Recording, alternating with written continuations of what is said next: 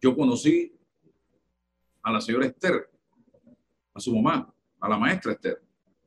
Tuve el honor de conocer a esa mujer de temple, de carácter, administrando la empresa familiar.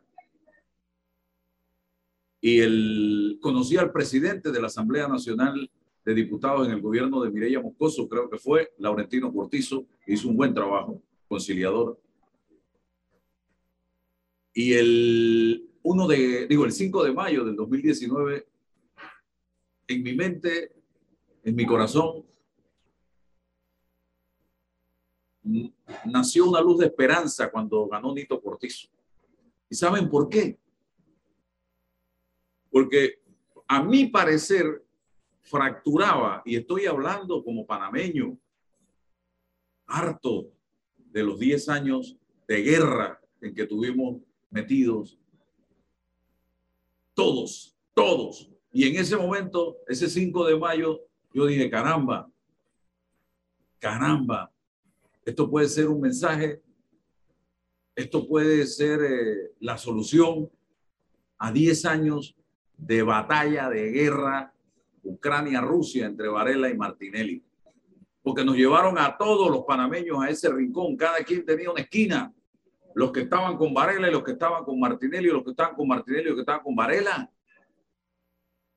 Y digo yo, llegó un tercero con un carácter diferente, más conciliador, un señor de 70 años que quizás venga con otra mentalidad más fresca.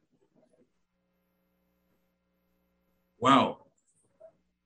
Wow. Hoy me siento muy triste y desilusionado de esa forma de pensar y no era que yo estaba apoyando en ese momento ninguna campaña política, porque en ese momento el árbitro era el pueblo panameño, el que tenía que tomar la decisión, no Álvaro Alvarado. Pero cuando se da el resultado, digo, el pueblo, bien o mal, definió por aquí como para, oye, bajar un poco la intensidad de las aguas. Y hoy tengo que expresar mi desilusión por lo que ha pasado durante estos tres años. Quítenme la pandemia, porque la pandemia tendrá que ser analizada por el próximo gobierno y abrir la pandemia, porque la pandemia es como los evangelios apócrifos de los cuales no se quiere hablar, de los cuales no se quiere revelar su contenido ni, ni, publicar haciéndole un reconocimiento en la Biblia. Eso para mí es la pandemia, es, el secreto mejor guardado, porque aquí no sabemos ni cuánto nos han costado las vacunas, don César. Entonces, eso en el próximo gobierno lo, lo tendremos que saber. Y yo creo que el país tiene que saber del día uno al último día cómo se ha manejado la pandemia. Yo me refiero al resto de los temas que fueron parte de la promesa de campaña de Laurentino Cortizo haber refrendado la ley de la UNACHI. Qué decepción, señor presidente.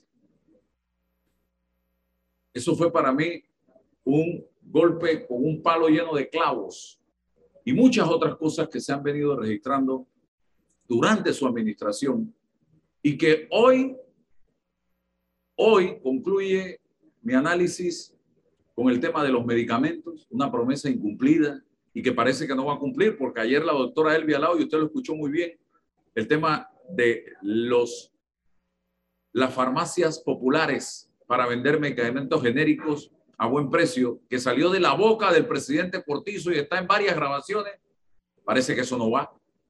La constitución se refugió, usted, señor presidente, en que los diputados no quisieron. Bueno, cuando uno es un líder y cuando uno se pone los pantalones en un país, Usted dice, ah, por aquí no, entonces voy por acá.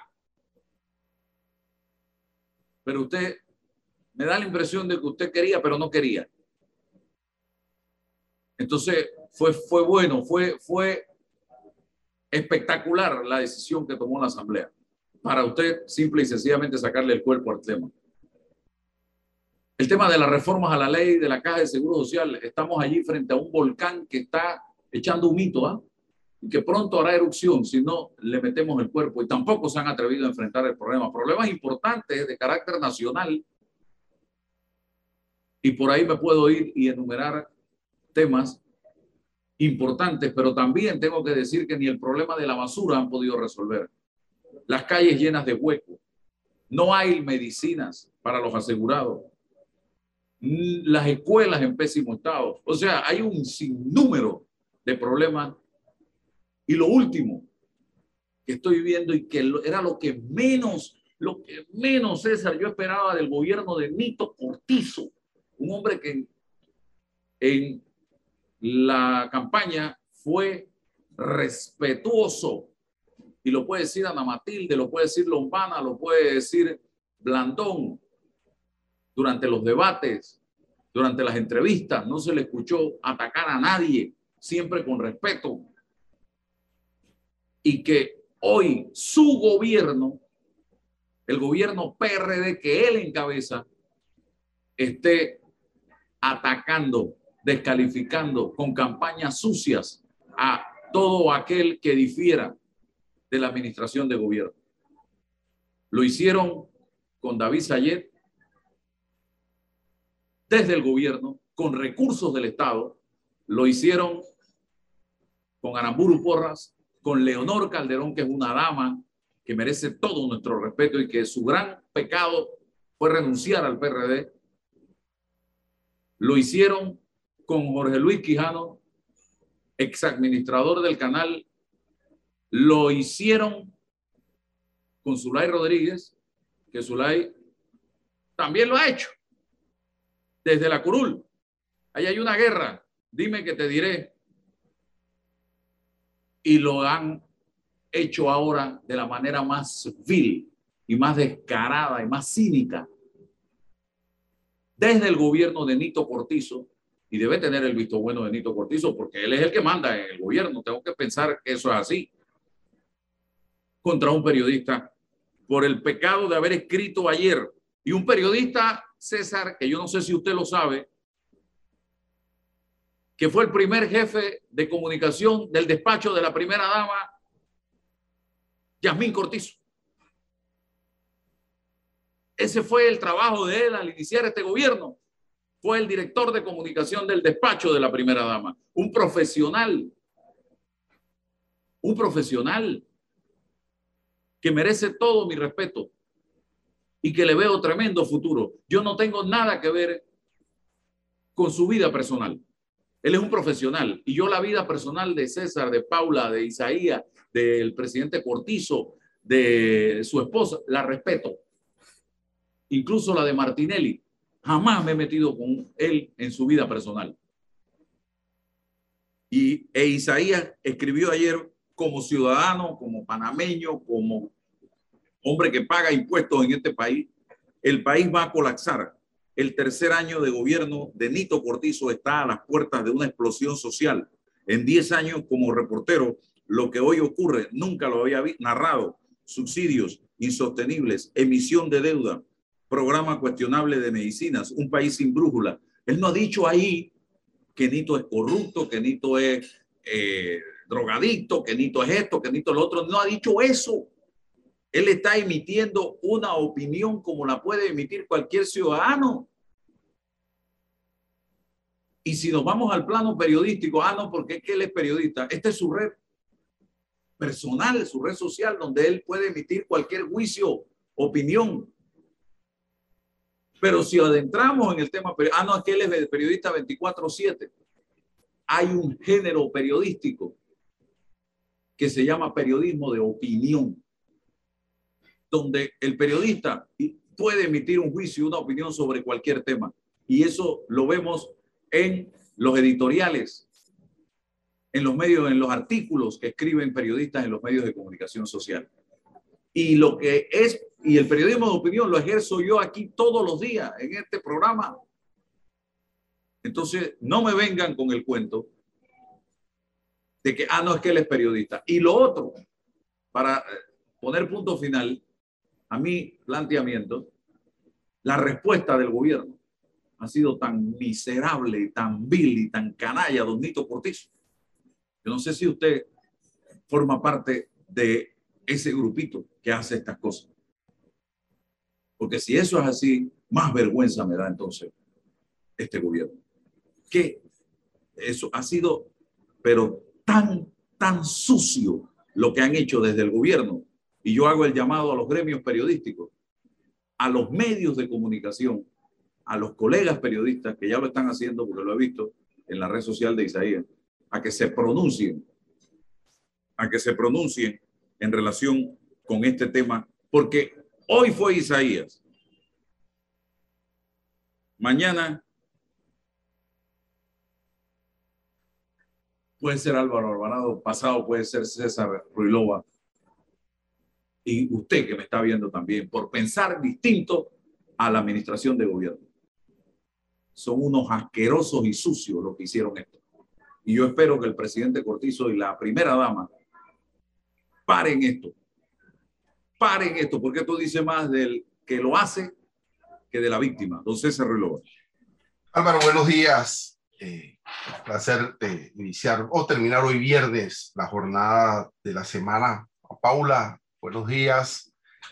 también es refrescante eh, desde otra óptica, ¿no? Sosearse y, analizar las contradicciones de la vida personal y la vida en sociedad con la, con la inteligencia y el aporte que Paula nos ofrece. Y buenos días a todos los que, que nos oyen en la mañana de hoy. A mí, tu, tu, tu reflexión me, me, me, trasladó a una sala de audiencias.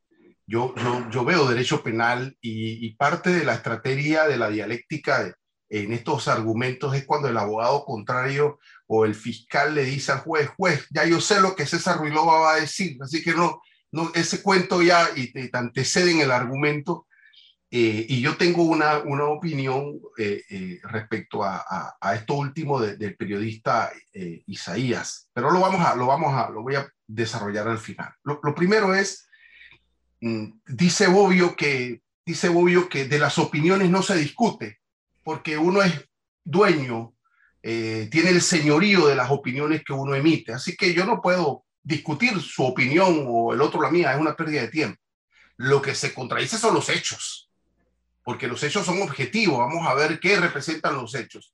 Y fundamentalmente la idea de separar los hechos de las opiniones. Eso es muy constructivo para la conversación, para el diálogo, para el hallazgo de la verdad, si es que lo que se quiere es construir la verdad. Y entonces voy a hablar en este análisis de tres años de los hechos, de los hechos políticos. Y el primer hecho político y fundamento de mi análisis tiene que ver con la decisión de nuestro pueblo, el pueblo panameño, que es tan particular en decidir, en decidir respecto a la alternabilidad del poder. Desde 1990, la decisión electoral del pueblo ha sido no hacer repetir o hacer reelegir a ninguna organización política. En, hablo de eh, eh, a nivel del Ejecutivo. Entonces, eso es un hecho político trascendental. Ahí está el mensaje del pueblo. No queremos, no deseamos que que una organización política se relija en el poder en el Ejecutivo. Eso tiene un mensaje. Es como decir, aquí está nuestro trabajo, la alternabilidad. Ahora, ¿qué pasa con la clase política? ¿Cómo la clase política administra la alternabilidad que el pueblo le da? Interesante, creo que hace mucho, mucho falta debate sobre ese, sobre ese tema. El otro hecho político tiene que ver con que en la asunción del gobierno PRD del señor Cortizo, se generaron unas expectativas frente a sus proyectos políticos, sus objetivos y sus fines en gobierno. Él no los planteó hace tres años. Estos son mis, mis, proyectos. Otro hecho que no es político, pero que, que tiene una connotación política importante es la pandemia. No, no, no pudiésemos extraer del análisis la existencia, la llegada de una pandemia. La pandemia generó unos impactos económicos, sociales que hoy, por supuesto, no son medibles, pero que están allí. ¿Y em, cómo lo lidiamos? Bueno, eh, tomamos decisiones al respecto, se tomaron decisiones al respecto, difíciles, el cierre de la economía, em, se optó por subsidios económicos a un grupo de la población, em, pero no se regeneraron ajustes, y ahí es donde viene el elemento político de esto, el gobierno no generó ajustes sobre los proyectos iniciales si llega una pandemia, tengo limitaciones económicas, políticas, entonces lo obvio era generar, ajustar los proyectos iniciales para, para entonces poder medir. No podían ser los mismos. Y esa, en esa plasticidad política, yo pensaba, y ahí es una opinión y no un hecho, que el gobierno de Cortizo iba a reformar, ajustar su directorio porque se había replanteado nuevos objetivos. Yo puedo iniciar con un equipo, al cambiar los objetivos tengo la legitimidad para cambiar el equipo buscando gente que me pueda definir y ajustar en esos nuevos objetivos. Eso no ocurrió.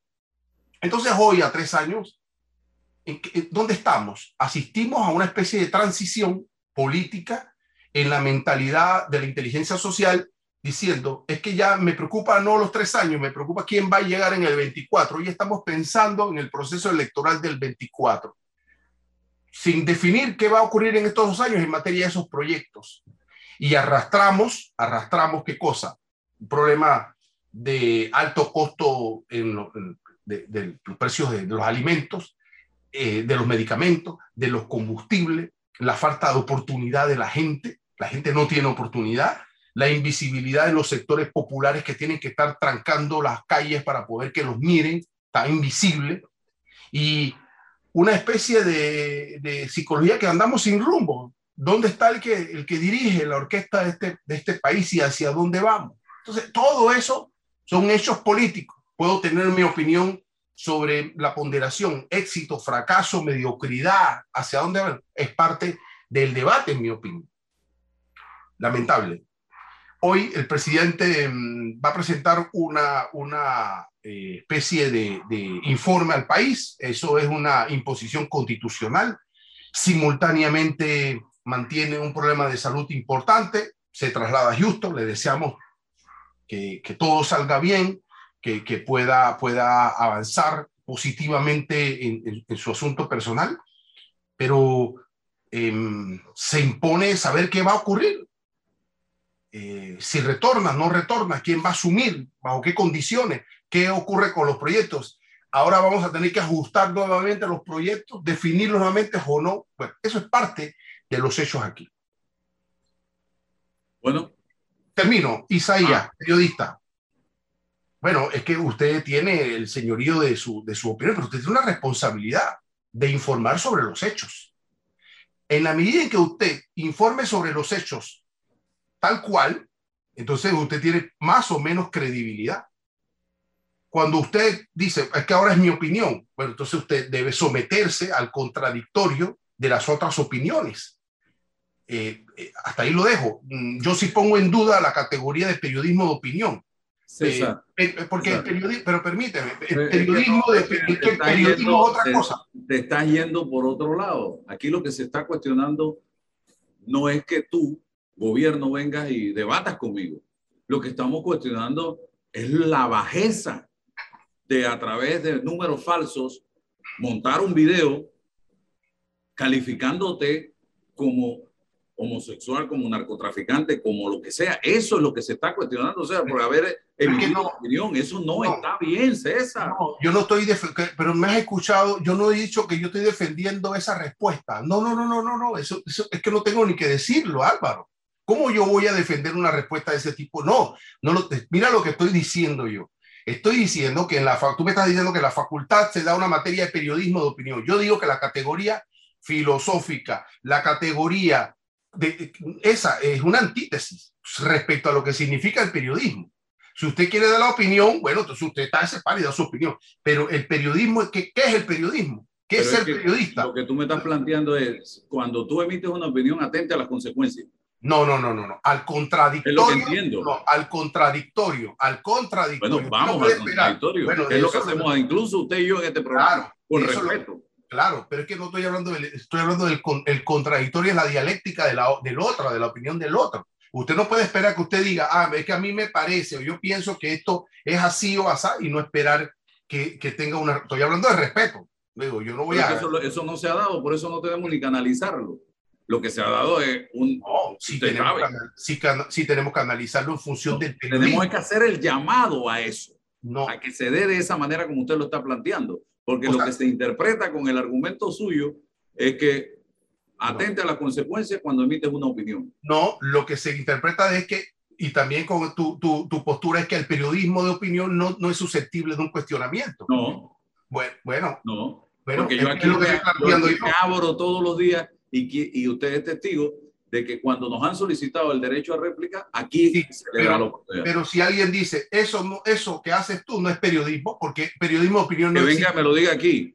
Bueno. Lo debatimos. Eh, claro. Y le acepto que lo diga pero no que me descalifique o que me monte una campaña sucia desde el gobierno pagado con recursos del Estado. Eso, es, lo que tenemos que cuestionar. Yo no, acuérdate que yo no estoy ni en gobierno, no me interesa defender el gobierno, estoy hablando de la categoría de, de, la, de eso, de periodismo de opinión. Yo me quedo así, yo, mira, eh, bueno, entonces ayúdenme a entender qué es el periodismo. Es la exposición de los hechos de manera valiente, oportuna, directa, sin ningún Gabriel García Márquez hacía periodismo de opinión todos los días del año ese era el fuerte de él. No andar con una grabadora entrevistando gente.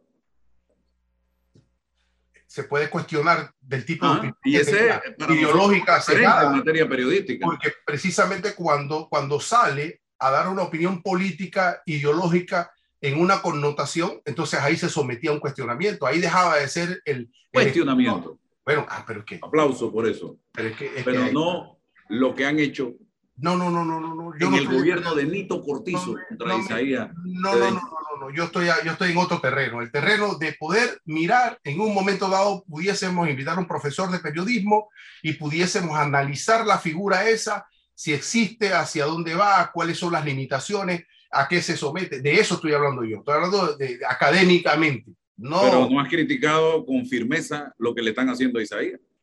Pero por supuesto que se lo. Pero, pero, es que, ¿dónde, dónde, ¿Cómo, ¿Cómo avalamos desde la chicana, desde el oscurantismo, desde ese tipo de cosas? Eso, eso está mal, eso es perverso, eso es perverso, eso es totalmente perverso, ah, eh, don Álvaro.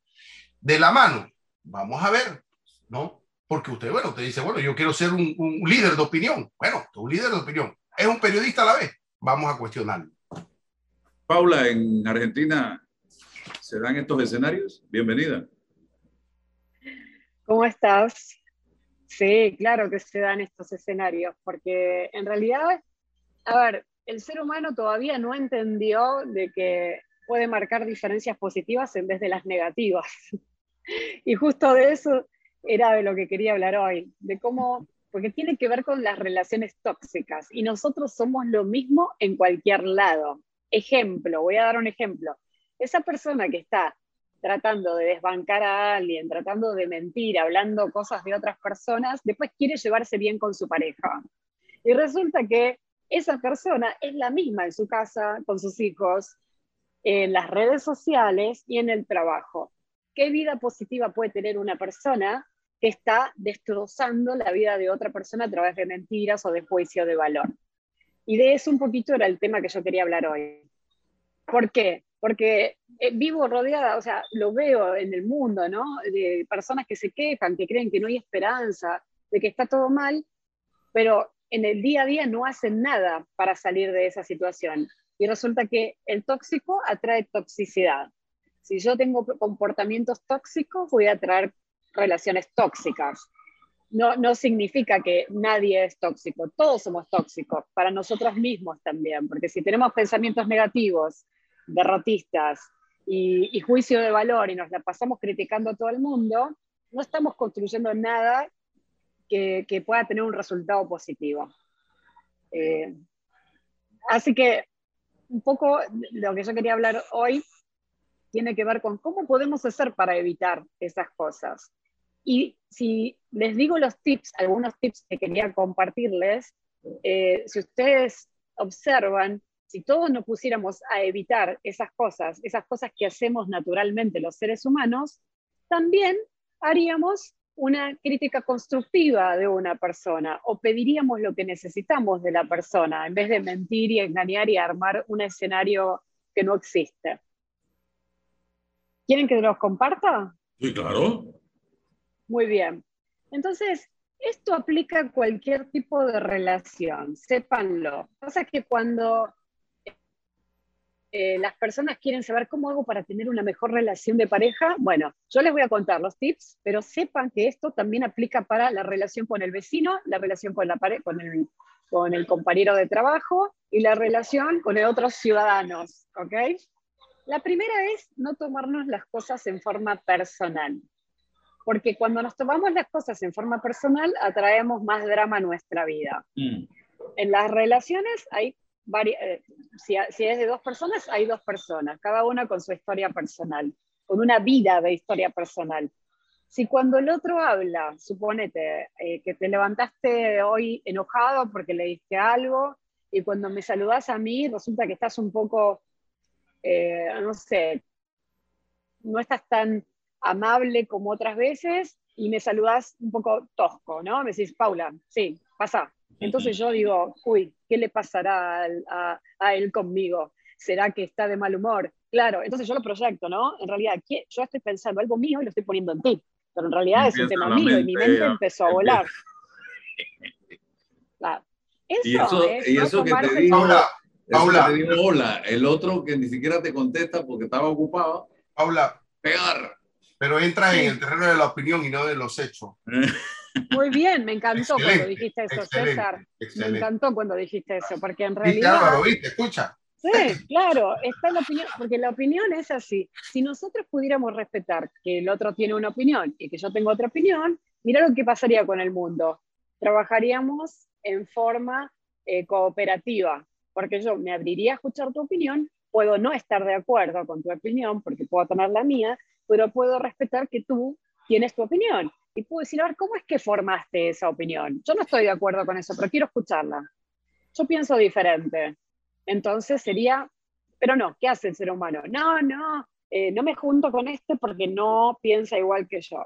Nosotros aquí en el programa, César y yo, desde el día uno hemos sabido manejar esa situación, porque César tiene algunas ideas que yo no comparto y, y él tiene las suyas que tampoco comparte y siempre eso alimenta el programa. Alimenta, Claro, te amplía, quizás empezás a pensar cosas nuevas. De hecho, yo estoy gordito, yo estoy gordito por eso, por la alimentación de esa contradicción diaria. Por eso que tengo mi peso, Paula.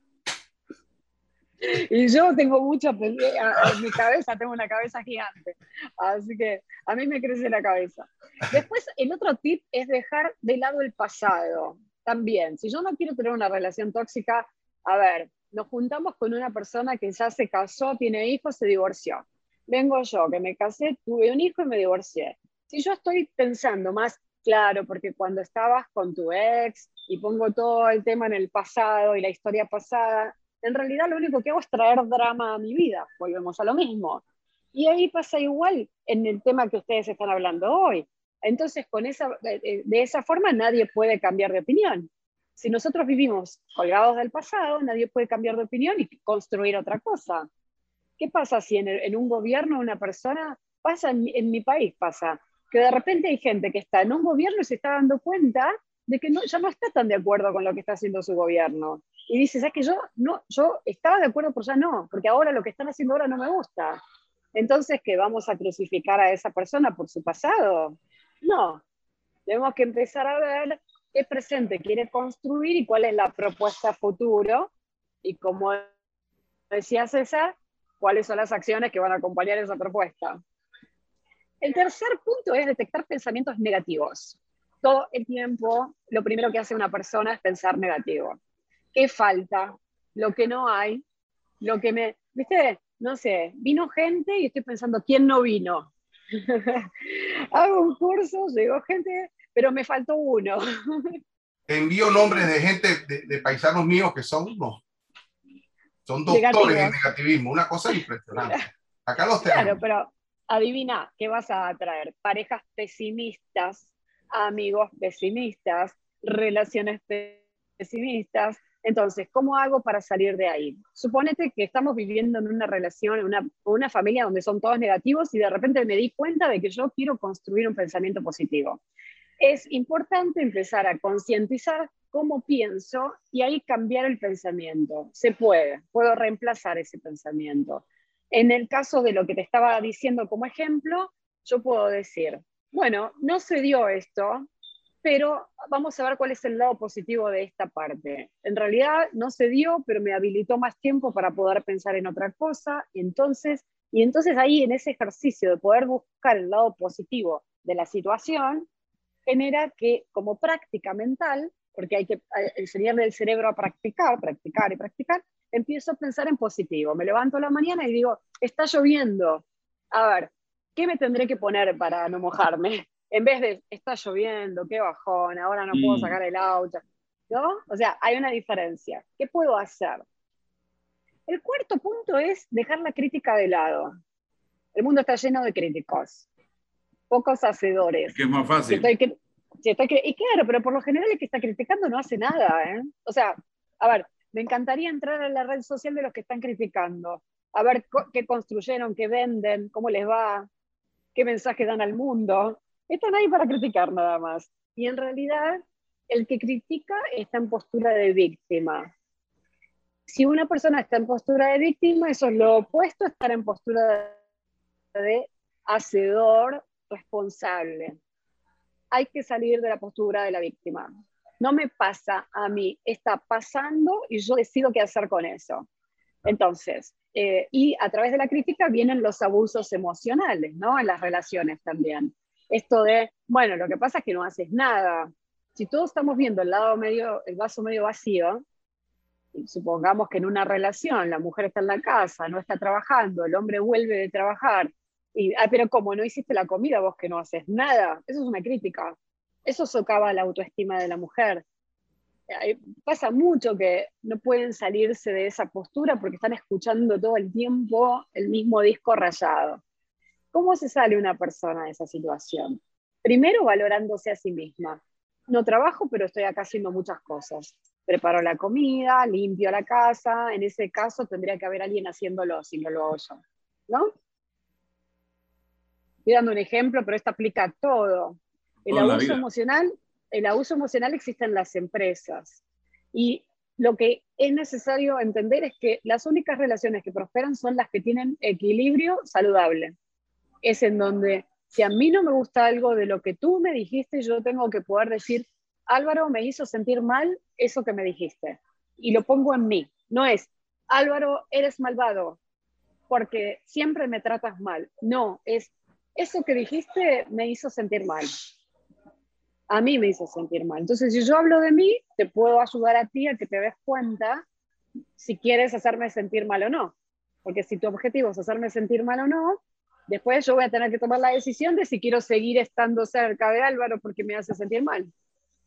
Entonces yo ahí estoy en responsable de mi vida, no estoy en víctima. Víctima sería, es imposible estar con Álvaro porque lo paso mal con él. Hay que ir a denunciarlo y ahí están todas las denuncias en las compañías, ¿no? Mm. No, no hacen nada para salir de la situación, pero van y denuncian al jefe. No, movete. Eso se da en la relación de pareja también. Pero eso requiere, Paula, una revolución a nivel interno que, del carácter, de la personalidad, la autoestima. Eso requiere de un esfuerzo. De algo. De algo fuerte. Trabajar la autoestima, trabajar la autoestima. Yo parece que hablo todo el tiempo, viste, que digo, ay, ella habla de trabajar la autoestima, qué naif, qué ingenua. No, cuando nosotros trabajamos la autoestima, nos da seguridad. Cuando nos da seguridad y, y podemos gestionar emociones, también logramos tener recursos para aprender a hablar. Porque no es lo mismo ir y decir, es que me estás haciendo sentir mal, a decir, ¿sabes qué? Cada vez que me hablas, me angustio. Cuando me hablas, me, haces acordar a, cuando yo era chica y mi, papá me gritaba, y la verdad es que me, me voy a ese lugar, me hace sentir mal, no me gusta, no me hace sentir cómoda. ¿Cómo podemos para mejorar esto? Entonces le estoy dando lugar al otro que me diga, ¿sabes qué pasa, Paula? Cada vez que haces un berrinche así, me sacas. A mí me haces acordar a mi hija. Entonces, porque en las relaciones nosotros llevamos nuestras relaciones no sanadas anteriores. En una relación de pareja, ¿qué pasa cuando hay una mujer que le da órdenes al marido? Adivinen qué le activa si el marido se revela. Le activa el niño rebelde que era cuando la mamá le gritaba. Entonces, como adultos tenemos que poder estar en una transacción de adulto. No puedo darle órdenes a mi marido, tampoco tengo que callarme y tenerle miedo porque tengo miedo de que me grite. Tengo que lograr poder tener una charla de adulto. Eso se trabaja con trabajo personal, eh, con desarrollo personal. Se trabaja y la gente que lo trabaja lo logra. O sea, eso es lo bueno. Anoche tuve el privilegio de disfrutar del concierto de los 30 años de Erika Ender, una panameña extraordinaria que hoy eh, es una de las compositoras latinoamericanas más importantes. Ella canta muy bonito también y anoche en el concierto ella hablaba de su segundo divorcio. Y eso eh, hablaba de que la llevó a componer, ella compuso y las cantó allí tres canciones de ese amor, muy lindas. Y nos decía en broma y en serio, pero ahora les voy a cantar el desenlace de ese amor. Y cantó una canción que compuso producto de la situación del desenlace de ese matrimonio y que se la compuso a los Tigres del Norte y que fue su primer tema en el mercado ese mexicano tan difícil, machista, de hombres. Eh, y qué cosas de la vida, los Tigres del Norte son los Tigres del Norte, México, que logra ganarse su primer Grammy con esa canción llamada Ataúd. Imagínate el nombre de la canción y que fue, ojalá puedas escucharla, Ataúd, no sé si de los Tigres del Norte o por Erika Ender. Con Erika Ender me fascinó por la manera como la cantó, muy romántica. Yo no soy mucho de la, de la música de los, esa mexicana de los Tigres del Norte, eso tiene un nombre, la quebradita creo que se llama. Pero la letra espectacular. Cumbia norteña. Una cosa así, y que baila, tiene un estilo de baile y bien con botas, sombrero. de ellos. Pero, ¿a qué voy? A que en la pareja yo aprendí eh, Paula C. Yo no sabía, en estos días me, eh, llegué a, la conclusión de que tenemos nuestra Paula C aquí, ¿eh? Paula Campbell. ¿Te acuerdas? Ahora es Paula Cabalén. ¿Tú has escuchado la canción Paula C, Paula, de Rubén Blades? Escúchala. Es el amor de ah, sí, Me, la, me la mostró un amigo panameño. Un amigo panameño me dijo, Paula, hay un tema acá que canta Rubén Blades. Ese fue el gran amor de Rubén Blades, Paula C, para que la escuchen.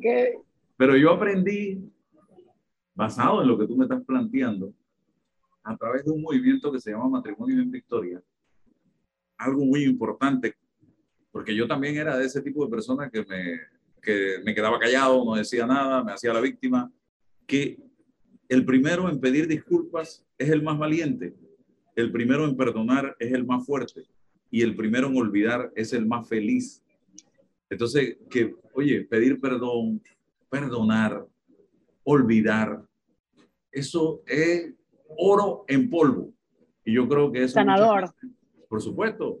Y eso muchas veces es lo que nos hace falta a los seres humanos por cualquier cosa, cuando, oye, perdón, yo a veces yo, y me ha pasado, me pasó en una situación, y se la contaba a Paula hace poco, sin saber si había hecho algo malo, pedí perdón.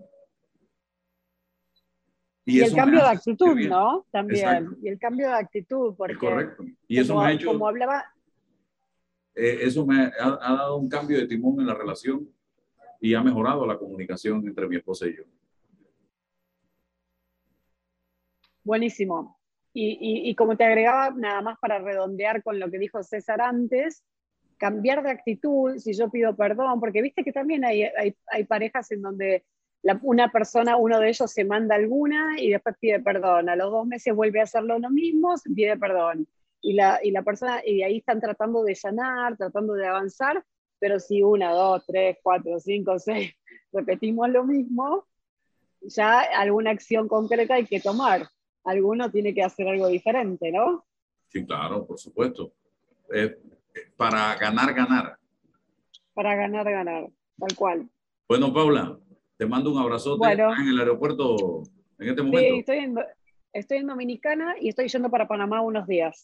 Yo tenía un viaje hoy para Costa Rica, pero el clima hizo que mejor nos quedáramos en Panamá porque la situación está complicadísima para Costa Rica y Nicaragua en las próximas horas. Así que mejor en casa. Así que llega por acá y, nos encontramos, nos tomamos un café o comemos algo. Dale.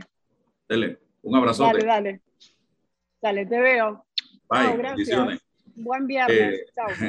gracias, César. Me dice don Elvi Polo que el tema debió ser volver a la ternura y no ataúd de Erika. Ah. Eh, eh, es que Don Elvi es un poeta, es un hombre que de buen verbo y de buena retórica y un hombre de una sensibilidad. Pero bueno, es el cierre, ¿no? Dirá, el ataúd es el cierre de esa. Pero mira, de la inteligencia, porque alguien dice que hay muchos tipos de inteligencia y hay una musical, ¿no? Entonces, de la inteligencia musical logras eh, gestionar un dolor, un sentimiento contrario y lo, y lo, lo expones en una letra y en un sentimiento. Es parte de, de, esa posibilidad en el carácter y la personalidad de un ser humano de sobreponerte ante la tristeza y ante la desesperanza, ¿no? Lo utilizas, esa fuerza, eh, la, la, traduces pues en, en, la belleza de, de, componer una letra como, como solo Erika lo sabe hacer. Pero hay seres humanos que no, que, que, que agravan más las circunstancias, agravan más la situación y no buscan, no buscan eh, posibilidades de, de, gestionarlo de, en debida forma, ¿no? Y, y se, se, hunden, se hunden en, en, la, en la, soledad, en, la, en el complejo. Es, es, muy difícil, es una transición muy fuerte y que, que, atañe pues, a cada ser humano, a cada universalidad. Se decía una amiga en común que tiene Rubén Blades, que el tema Sin tu cariño ah. lo compuso en un taxi. Claro, claro pero es, es la... Sea, eh, el talento que tiene esta gente para, eh, a través de la música, Esa inteligencia musical, expresar. He hablado muchas veces de este tema con Omar Alfano, me cuenta lo mismo, dice que está acostado, descansando, y de repente claro. tiene un sueño, tiene una, un pensamiento y se para rapidito, agarra el, el, el, papel o el librito el cuaderno y ahí lo traduce en una canción. Eh, me, me hablaba de esto también nuestro compositor, que en paz descanse, Carlos Clejo Espino. Claro. Lo mismo, Carlos Clejo andaba siempre con una libretita esa de chance, de, de tienda. Sí, a, y allí, al, estilo, al estilo de Tito Cureta Alonso, ¿no? Que tenía su libretita y andaba registrando lo que ocurría en su sociedad, ¿no? Era una especie de un poeta de un, de, del pueblo, ¿no? Y, y, lo, y lo componía. Y, y, también, Álvaro, eso ocurre en la pintura, en distintas manifestaciones de la cultura, la gente logra en esa, ese proceso de creatividad obtener de, de, de, las cosas buenas que le ocurran o de las malas, ¿no? Y traducirlo en una letra, parte de la genialidad del ser humano. ¿Cómo, cómo Álvaro, con Paula entramos a analizar desde la, desde la psicología individual, pero también cuando hablamos de política empezamos a revisar lo que ocurre en nuestra sociedad a nivel de, de la vida en sociedad, de las respuestas que tenemos, de las manifestaciones de las masas, eh, de los cierres, de, de, de, de, esto del diálogo que se dan fuerte entre el gobernado y el gobernante, ¿no? la tensión que ocurre, el hecho de mantener el respeto, de, la tolerancia, de decirnos las cosas con respeto, es parte de todo esto, que, es una combinación ¿no? entre lo que somos como seres humanos y lo que se genera cuando nos organizamos y participamos en masa frente al poder o la manifestación del Estado. Bueno, un conjunto de cosas que es muy difícil ir analizándola, ir evaluándola y tener una postura lo más objetiva, lo más prudente y cercana a lo que, al, al, al hecho que, ocurre. Ese es el esfuerzo de aquí. Y en esa dinámica vamos a encontrar opiniones distintas, visiones distintas, y es la fortaleza de este programa, encontrar de distintos ángulos eh, eh, circunstancias, analizarlas, para construir, construir un, un, pensamiento y cada uno que nos escucha tiene la soberanía de, de decir, mira, me parece este punto, el otro punto, desecho este, descarto el otro y avanzo con mis propios criterios. De eso es lo que se trata. Vamos con Jesús Balbuena. Usted, don Jesús, ha compuesto alguna canción en su vida. Yo lo único que compongo es gallina, cuando gallina, cuando allá le llaman en mi pueblo componer, eh, aliñar, eh, partir. Sí. Ah, bueno, si así sigue compuesto, de compuesto, sí, sí, sí, sí, claro. Duro, es duro. Sí, sí, la, la habilidad musical no la tengo. Eso no, no es lo suyo. no es lo mío. Ah, buenos días, doctor, bienvenido. ¿Qué tenemos para hoy? Buenos días. Bueno, tenemos unas actualizaciones en Twitter que están súper interesantes, sobre todo para personas que quieren desarrollar negocios o personas de repente como tú, Álvaro, que, que tiene bastante presencia en esta red. Eh, y son nueve funciones que están anunciando para este 2022. Quiero que sepan que es una noticia leída hoy, hoy, hoy, o sea, hace como unas dos horas. Y es que se está hablando de incorporar Shopify por Twitter o en Twitter, que eso está súper bueno. Eh, desarrollar un canal de ventas a través de Twitter que va a estar disponible en Estados Unidos, en App Store, para todos los comercios estadounidenses que, por supuesto, tengan gestor de compras en Twitter, que puedan activar productos como las tiendas de Instagram y que puedan comprar a través de Twitter. Mostrar productos principales y la página principal. Ahí se me ocurre Álvaro Alvarado con una con toda su set de gorras y t-shirts y todo eso con tu logo. Con el restaurante, el restaurante mejor. O con el restaurante.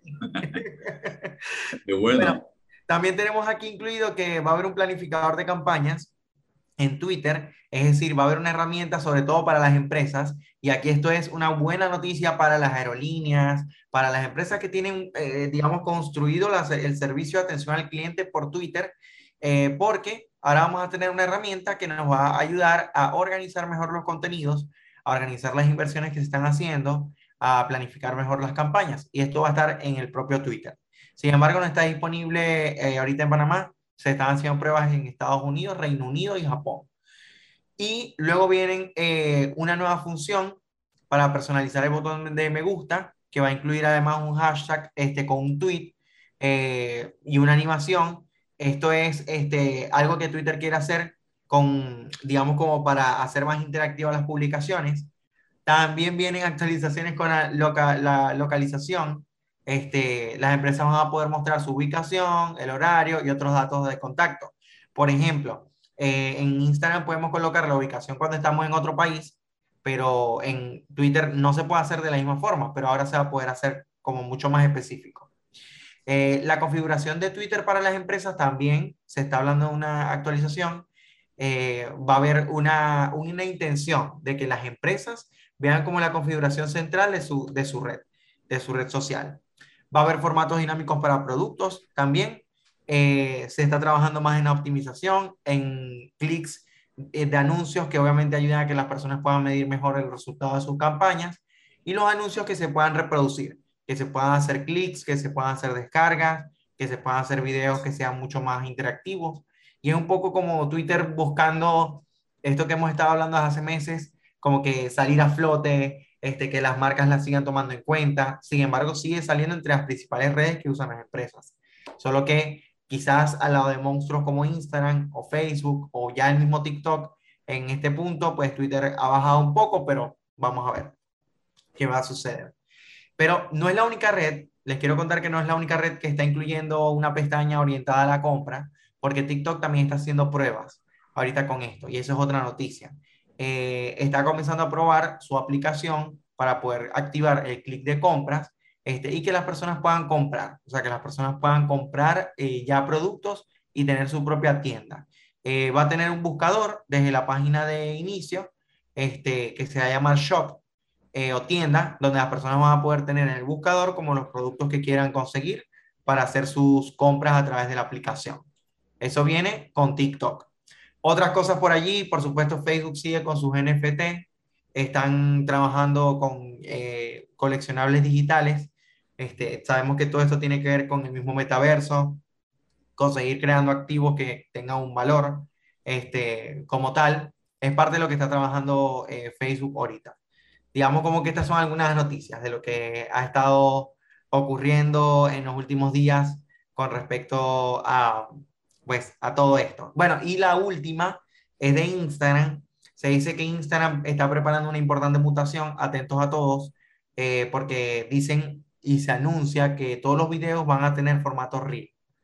Eh, es decir, incluso los videos normales que nosotros publicamos, parece que todo se va a condensar en Reels. Esto ya se está empezando a hablar, eh, pues, y que obviamente todo esto va a quedar integrado solo en un formato. Así que nada, vamos a, a ver cuando ya esto esté activo, lo hablaremos. Lo hablaremos. Definitivamente los cambios se van suscitando. Esta semana se celebró el Día de las Redes Sociales. Eh, Esto es un mundo y Panamá poco a poco se está incorporando a ese mundo no somos todavía, las redes sociales todavía no tienen la preponderancia, el impacto que tienen en otros países.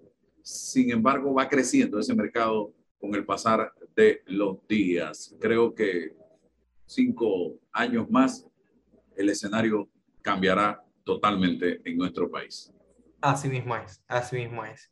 Total, hay que ir viendo y por supuesto eh, que las actualizaciones cuando lleguen acá, nosotros podamos hacer uso de ellas. Bueno, te agradezco Jesús y los invito a usted y a don César ya para cerrar este programa en el día de hoy, buenas, escuchar, vamos a escuchar la canción Ataúd, ¿qué te parece? De Erika Ender, aquí en, cantada por ella, aquí en este programa. Vamos, vamos a escucharla y después nos despedimos. Adelante. Porque rompiéndome me construiste, me hiciste indestructible el corazón. Se dice que se aprende por las malas, pero esta luna ya te superó. Prepárate que están lloviendo balas y hoy el tiro al blanco no soy yo. Que no te asuste mi maldad si mi maestro fuiste tú, si me volviste oscuridad, cada centímetro de luz ya no hay manera de escapar. Se te fue el último autobús, que nuestro amor ha muerto ya. Tú lo mataste y construiste su ataúd.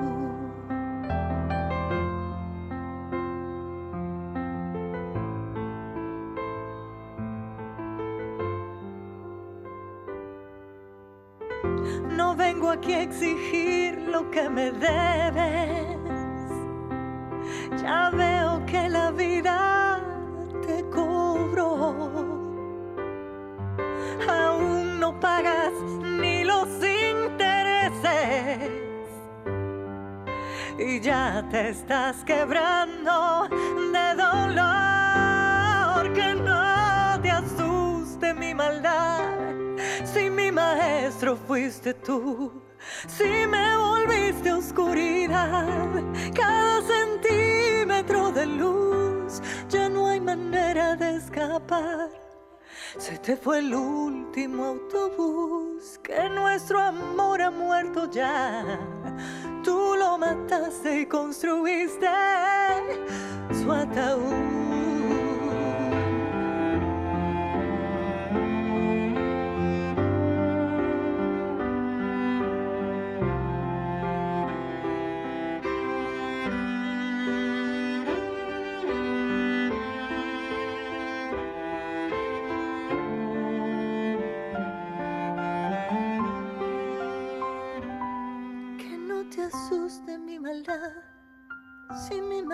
Fuiste tú. Si me volviste oscuridad, cada centímetro de luz ya no hay manera de escapar. Se te fue el último autobús, que nuestro amor ha muerto ya. Tú lo mataste y construiste su ataúd.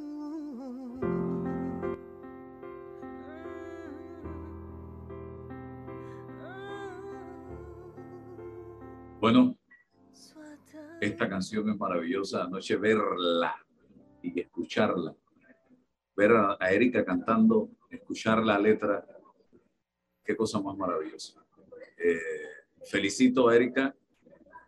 Felicito a Ilka, su hermana, por este trabajo maravilloso que están realizando por el país, por los niños y por ese concierto realizado en la noche de ayer que me hubiese gustado ver el estadio eh, Fernández o el Estadio Nacional Rocarú lleno de panameños rindiéndole homenaje a esta gran artista.